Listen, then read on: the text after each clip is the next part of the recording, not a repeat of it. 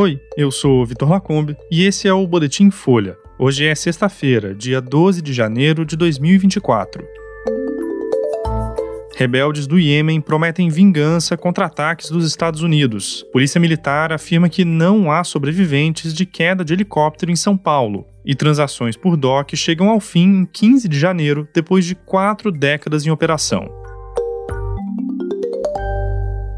Os Estados Unidos atacaram nessa sexta uma série de instalações militares dos rebeldes Houthis no Iêmen. O grupo, que controla a capital do país e está em guerra civil contra o governo, vem mirando navios mercantes no Mar Vermelho em apoio ao Hamas na guerra contra Israel. Depois de quase dois meses de ataques dos rebeldes, ao menos 2 mil navios tiveram de desviar as rotas da região e 40% do tráfego no canal de Suez parou. É por lá que passam cerca de 15% do comércio marítimo global. Segundo os Houthis, 73 alvos foram atingidos no Iêmen e 5 pessoas morreram. Os bombardeios foram feitos pelos Estados Unidos e pelo Reino Unido. O premier britânico Rishi Sunak disse que a ação vai prejudicar a capacidade dos Houthis de fazer novos ataques contra navios na região.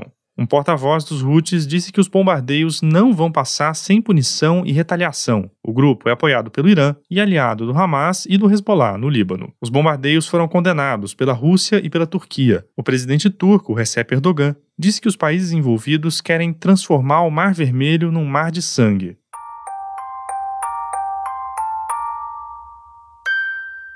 A Polícia Militar informou que não há sobreviventes no helicóptero que desapareceu em 31 de dezembro, quando partiu de São Paulo em direção à Ilha Bela, no litoral paulista. Segundo a corporação, todos os corpos foram encontrados dentro da aeronave, que foi localizada nessa sexta em uma área de mata em Paraibuna, na Serra do Mar. Estavam a bordo o empresário Rafael Torres, a vendedora de roupas Luciana Santos, a filha dela, Letícia Sakamoto, e o piloto Cassiano Teodoro. A busca durou 11 dias e mobilizou seis aeronaves da PM, da Força Aérea Brasileira e da Polícia Civil. Segundo a polícia, ainda não é possível saber por que o helicóptero caiu. A aeronave não tem caixa preta ou outro equipamento que armazene as informações de voo, o que dificulta as investigações. Autoridades apuram se os passageiros foram conduzidos por um serviço irregular de táxi aéreo. O piloto teve a licença e as habilitações cassadas pela Agência Nacional de Aviação Civil em 2021 por transporte aéreo clandestino, fraudes em planos de voo e depois de ter escapado de uma fiscalização. Depois de ficar afastado pelo prazo máximo de dois anos, ele obteve uma nova licença em outubro do ano passado, mas, segundo a ANAC, não estava habilitado para voar com passageiros. A defesa dele diz que houve uma punição indevida contra o piloto e que fiscais da ANAC cometeram irregularidades durante a fiscalização.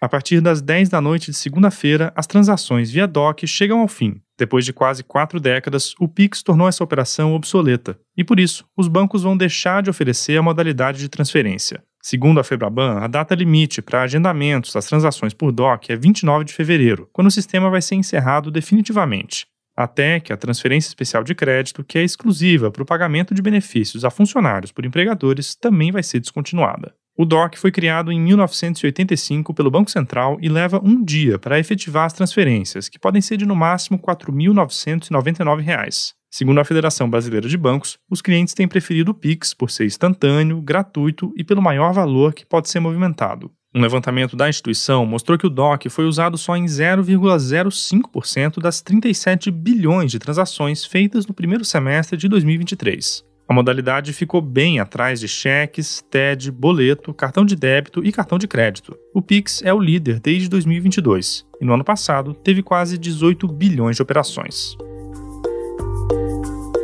Esse foi o Boletim Folha, que é publicado de segunda a sexta, duas vezes por dia, de manhã cedinho no final da tarde. A produção é de Lara Moala, em Magé Flores, e a edição de som é do Tomé Graneman. Essas e outras notícias você encontra em folha.com. Até mais e bom fim de semana.